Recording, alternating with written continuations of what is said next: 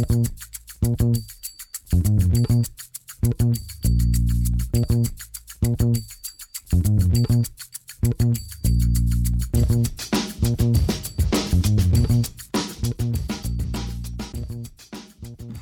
damit hallo und herzlich willkommen zu Football Rausch. Mein Name ist Tim Rausch und an meiner Seite ist wie immer Rahman Robrael zum letzten, zum, mindestens zum vorerst letzten Football Rausch Frühstück. Guten Morgen, Rahman.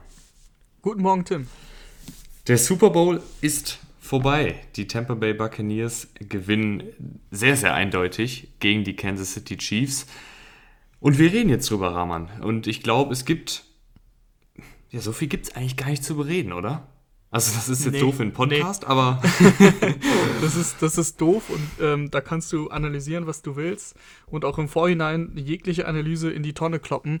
Wenn eine Mannschaft in dieser Form dominiert, dann brauchen wir hier nicht überanalysieren. Also die Bugs haben wirklich in jeder Facette des Spiels, und ich habe auch wirklich eben nochmal nachgedacht, ähm, wirklich in jeder Facette des Spiels dominiert. Es gibt keinen Spieler, den du rausnehmen kannst im Positiven kannst du natürlich immer Spieler rausnehmen, die irgendwie nochmal noch mal, äh, hervorgestochen sind. Natürlich, Rob äh, ist ja klar, Gronk macht einfach zwei Touchdowns und äh, für, für, für, seine Verhältnisse in dieser Saison auch starke 67 Yards.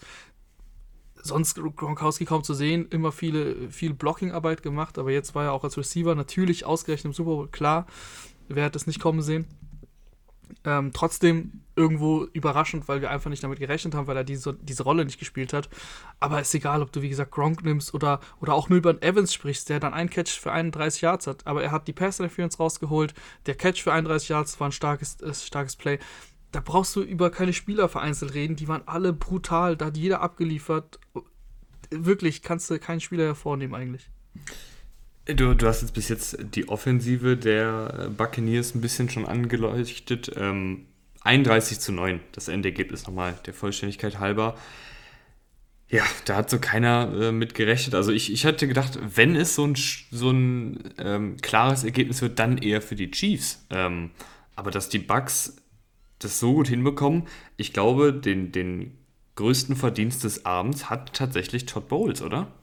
Ja, ganz genau. Auf jeden Fall. Todd Bowles ist für mich der MVP des äh, Super Bowls. Ich habe es tatsächlich ehrlich gesagt gar nicht mehr am Ende mitbekommen, weil zu 100% gehe ich davon aus, dass Tom Brady wurde. Ja. Hast du es mitbekommen? Ja, okay. Ja, Tom Brady. Also, das wäre auch, ist auch keine Frage, weil, wie gesagt, ich finde immer, dass kein Spieler wirklich da ähm, hervorgestochen ist und deswegen natürlich Tom Brady eine überragende Leistung, 21 von 29 Pässen. 200 äh, Yards geknackt und drei Touchdowns, äh, gar keine Frage, dass er dann auch MVP wird. Das ist ja auch so ein bisschen der, der Quarterback Award ähm, wenn du nicht komplett, komplett scheiße bist als Quarterback. Äh, du musst ja auch gewinnen, ist auch klar. Also die, die Verlierermannschaft kriegt das, kriegt das Ding auch nie. Deswegen eigentlich keine Frage. Von der Defense hat kein Einzelspieler jetzt so viele Plays gemacht, dass ich sagen würde, boah, der, der ist da so ähm, abgegangen, der muss den MVP Award gewinnen. Da waren, egal ob es White ist oder David, David, der extrem gute Arbeit gemacht hat äh, in Coverage gegen Kelsey unter anderem. Kelsey hat jetzt am Ende seine 133 Yards, aber wir haben alle das Spiel gesehen, äh, die Geschichte des Spiels war eine andere. Kelsey hatte, glaube ich, zur Halbzeit fünf Catches und das ist dann schon eine starke Leistung. Und wie gesagt, egal ob es White, David oder Winfield Jr., der die Interception fängt, auch der Pass Rush. Der Pass Rush ist die eigentliche Geschichte, weil äh, über 50% der, der Passing Plays war Patrick Mahomes unter Druck. Und ähm, ja, einfach eine total, total Teamleistung. Andy Reid hat jetzt schon nach dem Spiel gesagt, ähm, dass man Todd Bowles Respekt zollen muss für die Arbeit, die er gemacht hat äh, und dass er die Chiefs einfach ausgehebelt hat. Ähm, wie genau hat er das gemacht? Ja, in der, in der Übertragung wurde es einmal gut gezeigt von CBS. Ich weiß nicht genau, ob RAN die gleichen Bilder ähm, hat. Das, das, weiß ich nicht. Ich habe es halt im, im Game Pass geschaut. Äh, bei CBS haben es ganz gut geze gezeigt. So über 80% der Plays haben, haben die Bucks diesmal mit einer Cover 2 gespielt. Zwei tiefe Safeties, die immer halt ein Auge auf Hill unter anderem hatten. Hill, ein schlechtes Spiel gemacht. Am Ende ein paar Garbage Yards und Catches gehabt, aber insgesamt war der überhaupt kein Faktor. Und wenn wir jetzt zurückdenken an das Spiel in Woche 12, wo Hill schon im ersten Viertel über 200 Yards hatte, also da haben sie, da hat es Klick gemacht bei Todd Bowles. Er wusste, okay, eins gegen eins kann ich Tyreek Hill nicht lassen. Zwei Männer immer tief und das hat das halt gebracht. Also das war auf jeden Fall stark und der Foreman Rush, also ich habe ich hab jetzt logischerweise direkt nach dem Spiel keine genauen Zahlen zum, zum Blitzing der Bugs, aber gefühlt ähm, war das nicht viel und die Bucks haben einfach durchgehend konstant Druck hinbekommen mit vier Leuten. Patrick Mahomes ist um sein Leben gelaufen. Äh, deswegen, das ist dann im Endeffekt sind das so ein bisschen so die Keys. Wenn du mit dem Foreman Rush so, so viel Druck erzeugst und über 50% der Plays ist einfach ein, ein extremer Wert. Und das ist der, dann, der höchste Wert, äh, den es im Super Bowl bisher gab. Ja, sehr In gut. der Geschichte. Ich weiß doch, dass du für die Statistiken gut bist. Also, das ist schon ein extremer Wert. Und dann haben, haben sie aber auch echt gut Coverage gespielt, das muss man sagen. Also, es gab schon ein paar Situationen, wo Mahomes dann Zeit hatte oder sich Zeit erkauft hat. Und es, es waren kaum Coverage-Busts, um nicht zu sagen, es waren eigentlich gar keine Coverage-Busts. Das ist schon extra, also eine super disziplinierte Leistung von den Buccaneers. Da muss man wirklich jeden Hut ziehen, den man ziehen kann. Und äh, ich weiß, dass äh, ich hier die Bugs oft kritisiert habe, aber da muss man auch sagen, wenn man einfach falsch gelegen hat. Die Bugs haben, sind, das hat Tom Brady gerade im Interview noch gesagt, mit dem letzten Spiel haben sie ihr bestes Saisonspiel gemacht und wie, kann, wie kannst du besser eine Saison beenden? Ähm, auch das Coaching heute, nee, kannst du überhaupt, da kannst du wirklich nichts, nicht mal irgendwo meckern bei den Bugs, war alles einfach richtig gut. Wo wir gerade bei Hut ziehen sind, ähm, Mahomes hat auch ab und an versucht, noch irgendwas aus dem Hut zu ziehen, weil die Offensive Line ihn einfach im Stich gelassen hat. Wir haben es vor dem Spiel schon angesprochen in dem, in dem, ähm, in dem Briefing für den Super Bowl. Die Folge lief auch übrigens sehr, sehr gut bei euch, kam sehr, sehr gut an. Viele, viele Klickzahlen, das hat uns sehr gefreut. Ähm, dass die Offensive Line der Chiefs ein Problem werden könnte gegen diese Bucks Defensive Line, weil eben viele, viele Starter fehlen. Ähm, die beiden Tackles fehlen, ähm, die beiden Guards, die etatmäßig vor der Saison Starter waren, fehlen. Ähm, aber ich muss sagen, Rahman, das ist ja jetzt nicht so, dass das irgendwelche Highschool-Spieler sind. Und ich hatte wirklich das Gefühl, dass gerade in der zweiten Halbzeit äh, kein einziges Passplay war, wo, wo kein Druck war. Das, das kann ja dann irgendwie auch nicht sein, oder? Also jetzt ja, mal ohne Patrick Witz. Mahomes, also man, man kann ihn jetzt nicht von jeglicher Schuld freisprechen, finde ich. Patrick Mahomes ähm, sorgt auch mit seiner Spielweise oft dafür, dass Druck, Druck zugelassen wird, weil er einfach immer nach hinten läuft, nie in die Pocket steppt, also wirklich selten. Ja, aber die ist ja so schnell eingebrochen. Ja, ich weiß, aber also was jetzt so, was ich von meinem geistigen Auge noch habe von den Plays, ähm, was natürlich ist die Hauptschuld geht natürlich gegen die Offensive Line, ist, ist gar keine Frage.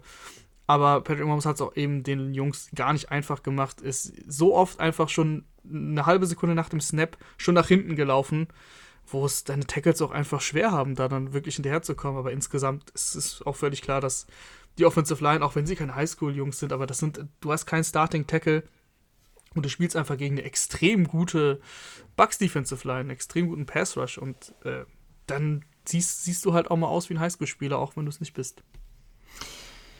Dann reden wir doch jetzt noch ein bisschen über ähm, die Buccaneers Offensive gegen die Chiefs Defensive. Da war ja die, die große Story der ersten Halbzeit die Unmengen an Flaggen gegen die Chiefs. Ähm, zur Halbzeit hatten sie fast 100 Yards, ähm, äh, Strafyards, also sozusagen geschenkte Yards für die Buccaneers. Da wurde heftig diskutiert. Da wurde richtig heftig diskutiert. Die einen haben gesagt, nee, das war völlig in Ordnung. Die Schiris haben da einfach eine strenge Linie. Andere waren außer sich vor Wut. Wie hast du das gesehen?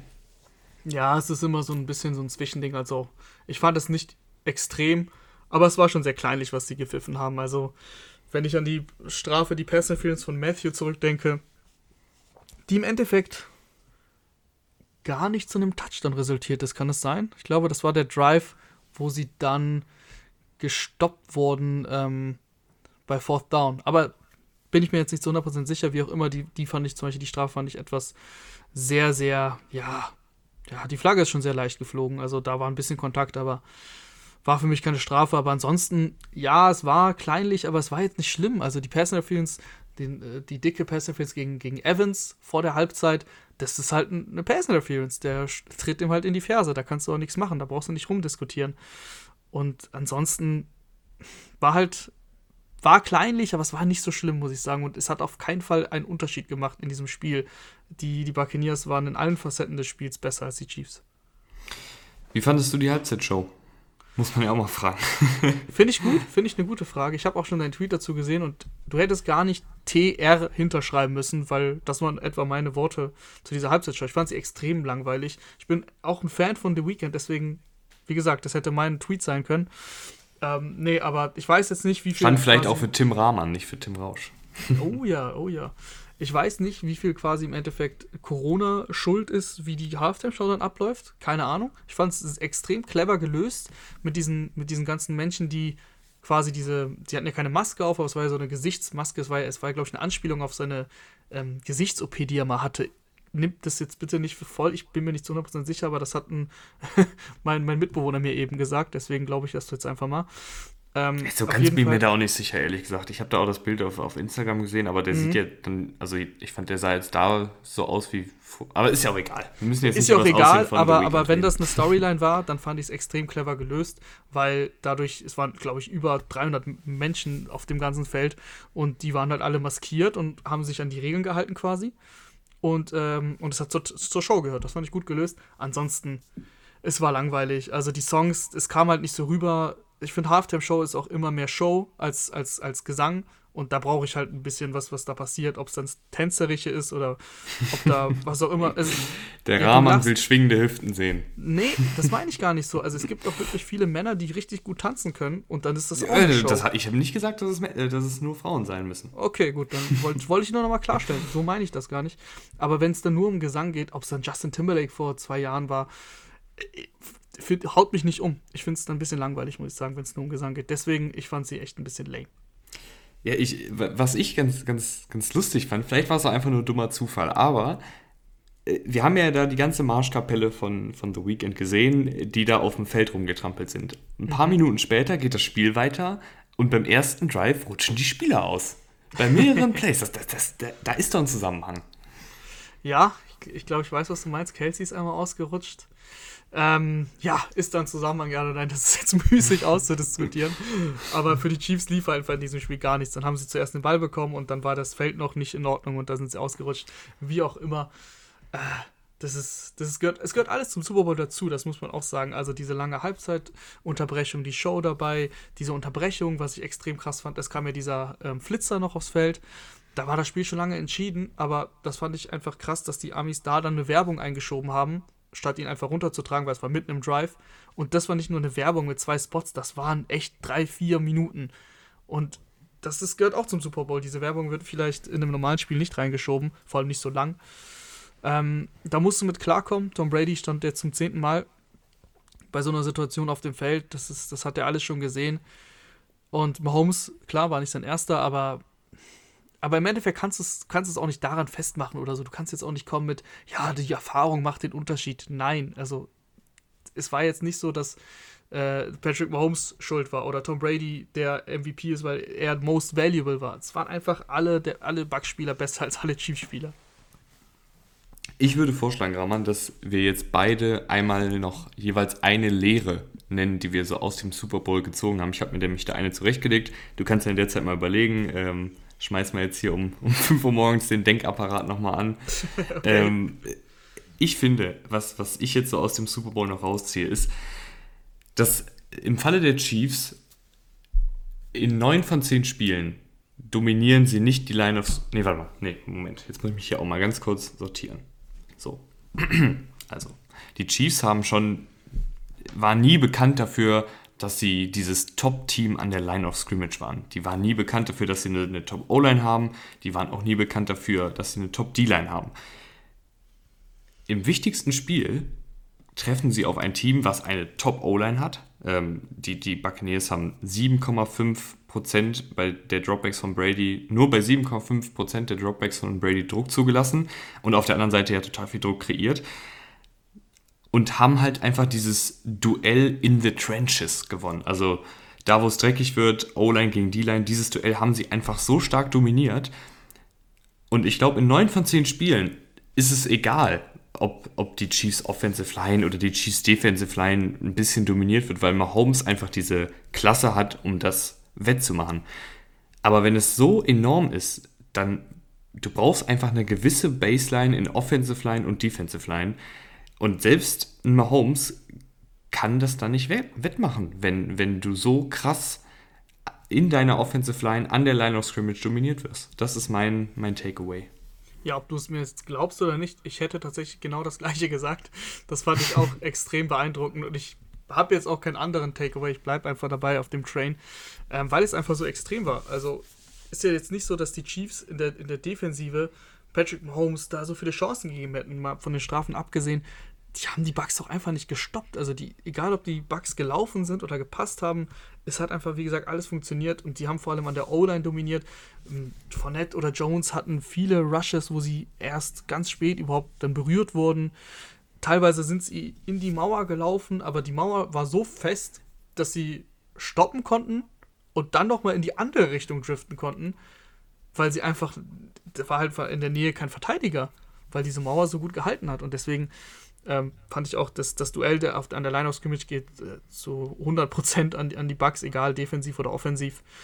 Und das macht dann eben dann auch einen Unterschied, wenn dann Mahomes nicht seinen besten Tag hat und wenn deine sowieso deine Offensive Line ähm, extrem geschwächt ist, wenn du dann bei über der Hälfte, also da kannst du auch Gott höchstpersönlich dahin stellen, bei 52% Pressures. Was willst denn du da großartig machen? Vor allem in der zweiten Halbzeit äh, war es ja auch klar, dass die Chiefs nur noch passen müssen. Das wissen dann die Bucks ähm, Defender noch, die, die, wissen ja, was kommt. Die wissen ja, dass die jetzt Pass Rush machen können ohne Ende. Und ja, da, da brauchst du, da brauchst du für, für einen Erfolg, egal ob Mahomes oder nicht, klar kann Mahomes dir mal in der Saison so viel geben, dass du sagst, okay, das sagt Patrick Mahomes, dann ist ja auch egal, wie deine Offensive Line aussieht oder deine Defensive Line, aber jetzt grundsätzlich, wenn wir jetzt nicht von einem, von einem mega Ultra-Talent wie Mahomes sprechen, dann brauchst du einfach ähm, eine gute, eine gute äh, Offensive Line und eine gute Defensive Line, um erfolgreich zu sein. Also, die muss jetzt nicht Elite sein, logischerweise, aber wie du gesagt hast, du hast es echt gut gesagt und das hast mir eigentlich das Thema weggenommen, dass du zumindest eine, eine, eine gute Baseline haben musst. Eine Baseline, nur eine Baseline wäre jetzt ein bisschen wenig, aber eine, zumindest eine gute Baseline, dass du im Spiel bleibst, dass du auch mal was kreieren kannst, weil du ein bisschen länger brauchst. Aber wenn es nach einer Sekunde scheppert, dann wird es einfach schwierig. Rahman, haben wir hier fertig? Ja, ja, wir, wir können ins Bett. Ähm, das war jetzt die Kurzanalyse ich glaube aber, wie du schon am Anfang gesagt hast, so viel kann man zu diesem Spiel nicht mehr sagen, weil es nach zweieinhalb Vierteln tatsächlich entschieden war und dann viel Garbage Time war. Man kann aber sagen, dass damit jetzt auch unsere erste Podcast-Saison zu Ende geht. Ähm, hat uns sehr, sehr gefreut. Äh, wir hören uns natürlich in der Offseason. Wann genau erfahrt ihr auf Instagram und Twitter? Müssen Ramon und ich auch nochmal abklären, ähm, wie das jetzt, wie da jetzt der Fahrplan aussieht. Und wir hoffen, dass ihr weiter dran bleibt. Äh, wir hoffen, dass wir weiter neue Football-Rausch-Fans oder Supporter oder wie auch immer man das nennen will, äh, dazu gewinnen. Hat uns auf jeden Fall sehr, sehr viel Spaß gemacht, die erste Saison. Und wir gehen mit einer Menge Enthusiasmus, auch wenn man es vielleicht jetzt nicht gerade in meiner Stimmlage hört, weil es eben sehr, sehr spät ist, äh, in die neue Saison und in die Offseason. Ja, definitiv. Offseason ist immer cool. Ich freue mich auch schon auf die Free Agency, auf den Draft. Da werden wir auf jeden Fall noch Spaß haben zusammen. Und Ansonsten äh, wünsche ich euch noch eine gute Nacht, einen guten Morgen, was auch immer, wann auch immer ihr es hört. Habt eine schöne Offseason. Tschö. Ciao.